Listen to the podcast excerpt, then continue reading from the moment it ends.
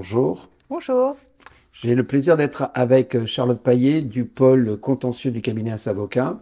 Et aujourd'hui, on a un, un, thème très intéressant parce qu'il y a une, une décision qui a été rendue par la Cour de justice de l'Union européenne le 8 décembre 2022 en matière de déréférencement.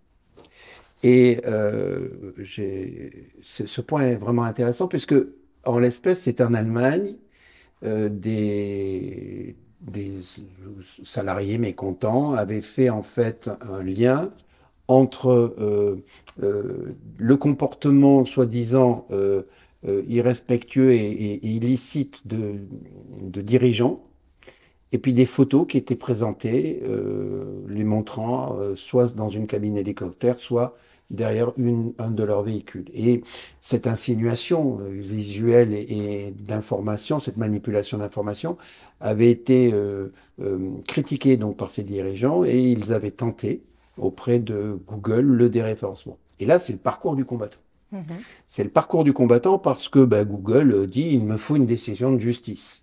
Et puis c'est le parcours du combattant parce que derrière ça, euh, je ne suis pas là, je ne suis pas un censeur, la liberté d'expression.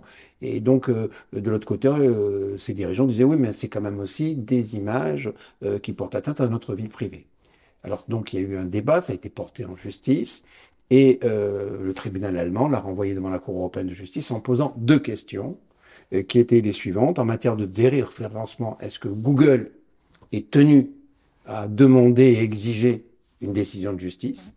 Et la deuxième question, c'est qu'en est-il de cette balance entre à la fois la vie privée et le droit à l'information euh, et par rapport aux, images? Alors qu'est-ce qui a été décidé ce fameux 8 décembre 2022, Charlotte Payet? Euh, merci Gérard pour ce rappel des faits. Euh, effectivement, les requérants, euh, les dirigeants de cette société avaient saisi Google en disant je voudrais que vous déréférenciez ces contenus. Et Google avait dit qu'elle n'était pas en mesure d'apprécier le caractère inexact des informations qui étaient contenues dans cet article. donc la CJE, avant toute chose, elle a quand même déjà rappelé le statut de Google, en tant que responsable de traitement. Pourquoi? Parce que Google va traiter des données personnelles dans justement des articles qu'elle va référencer euh, sur son, dans son moteur de recherche ou via des images. Et donc, euh, elle est responsable de cette agrégation et de cette, euh, cette, cette façon de lister les, les informations qui lui sont soumises au sein de son moteur. Donc, elle est responsable de traitement.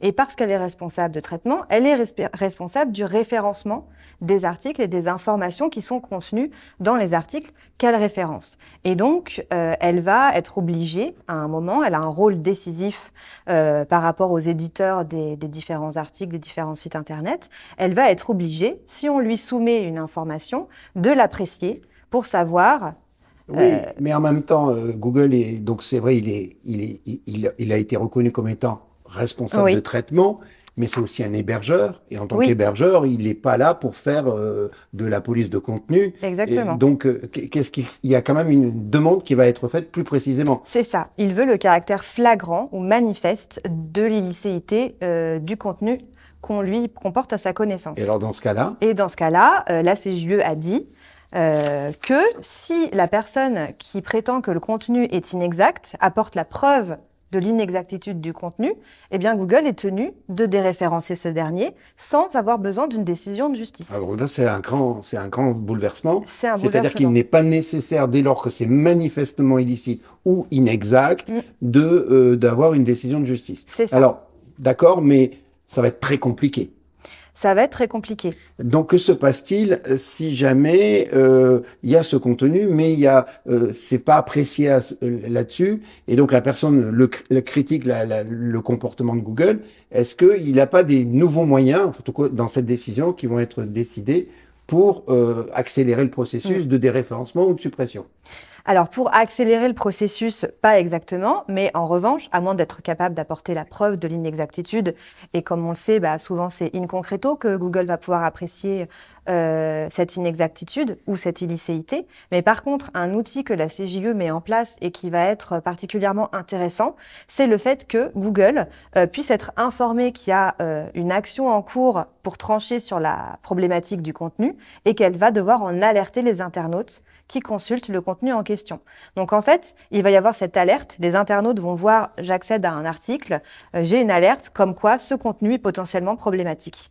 Et donc, je vais être vigilant quand je vais lire cet article et c'est quand même une, une, première réponse finalement pour les personnes qui doivent attendre potentiellement un an ou deux avant que le contenu soit supprimé parce que considéré par une autorité juridictionnelle comme inexact. Elles vont quand même se dire au moins les internautes ils sont informés qu'il y a un sujet et être vigilant et donc ne pas euh, me considérer tout de suite comme euh, quelqu'un de mauvais ou en tout cas euh, prendre pour argent comptant ce qu'ils vont lire dans cet article. Donc, si je, si, en résumé, euh, cette décision du 8 décembre 2022 est très importante en matière de référencement. Mhm. Elle, elle nous dit que donc euh, aujourd'hui, il n'est pas nécessaire de produire une décision de justice pour pouvoir demander un déréférencement, une suppression de contenu, dès lors que, en fait, c'est manifestement illicite ou euh, inexact.